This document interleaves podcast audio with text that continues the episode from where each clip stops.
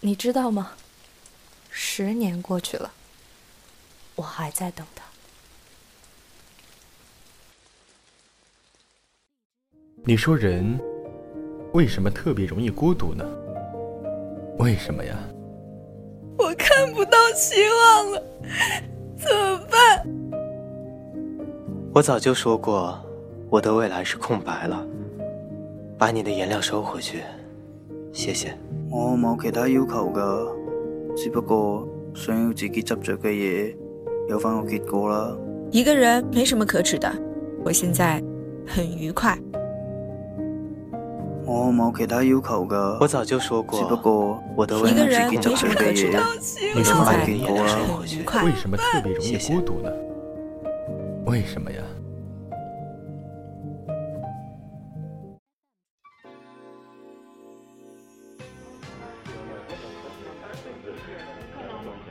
一杯威士忌，谢谢。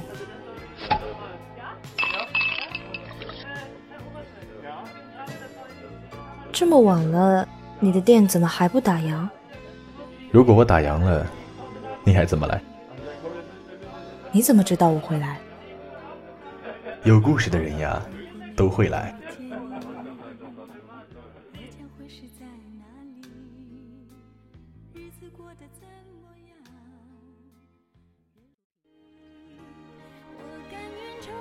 全了你珍藏的往昔，只想你找回让你想你的热情。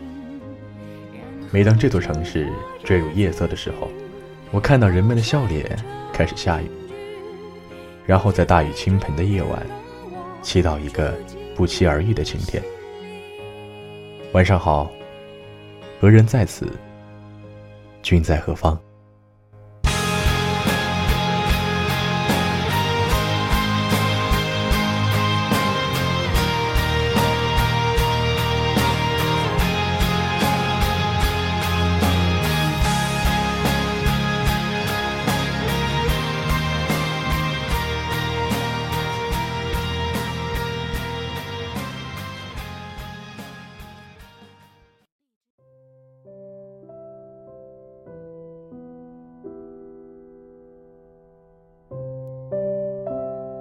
嗨，晚上好，我是何人。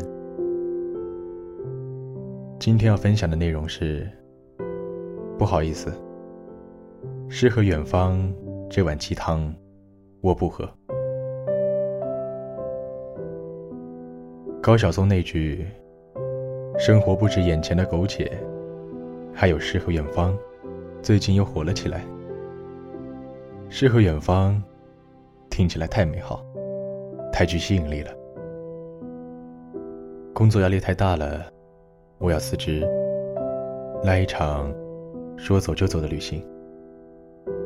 被生活逼得无路可逃的时候，找个咖啡店，拍一张照片，配文“生活不止眼前的苟且，还有诗和远方”，发到朋友圈，仿佛瞬间就能被治愈。有多少人？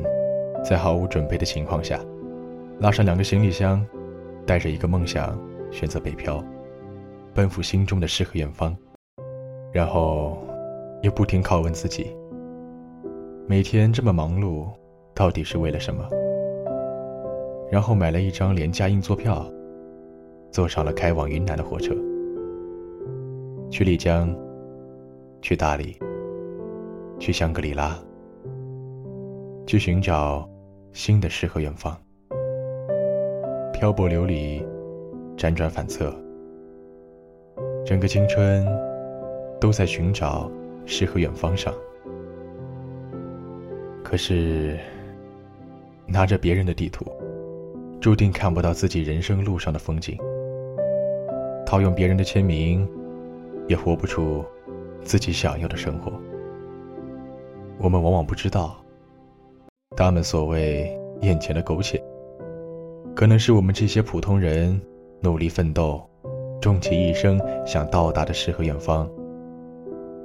诗和远方，眼前的苟且，在我看来，不是两个固定搭配。诗，远方、眼前、苟且，这四个是可以自由组合的概念。远方未必不苟且，眼前也可以是诗。谁说柴米油盐酱醋茶不是诗呢？卡布奇诺和摩卡才是吗？孩子那句“从明天起，做个幸福的人，喂马劈柴”，不就是最好的佐证吗？没有苟且的环境，只有苟且的人生态度。我们如果不能把眼前苟且处理好，又何来远方？哪里才是真正的远方？恐怕很多人都不能给出一个准确的答案。远方已经成了逃离现实的避难所，凡是目不能及的地方，就是远方，就是世外桃源。我们总要度过一段生存期，才能谈诗和远方。远方不能成为生活的避难所，而诗，也不是我们面对生活的免死金牌。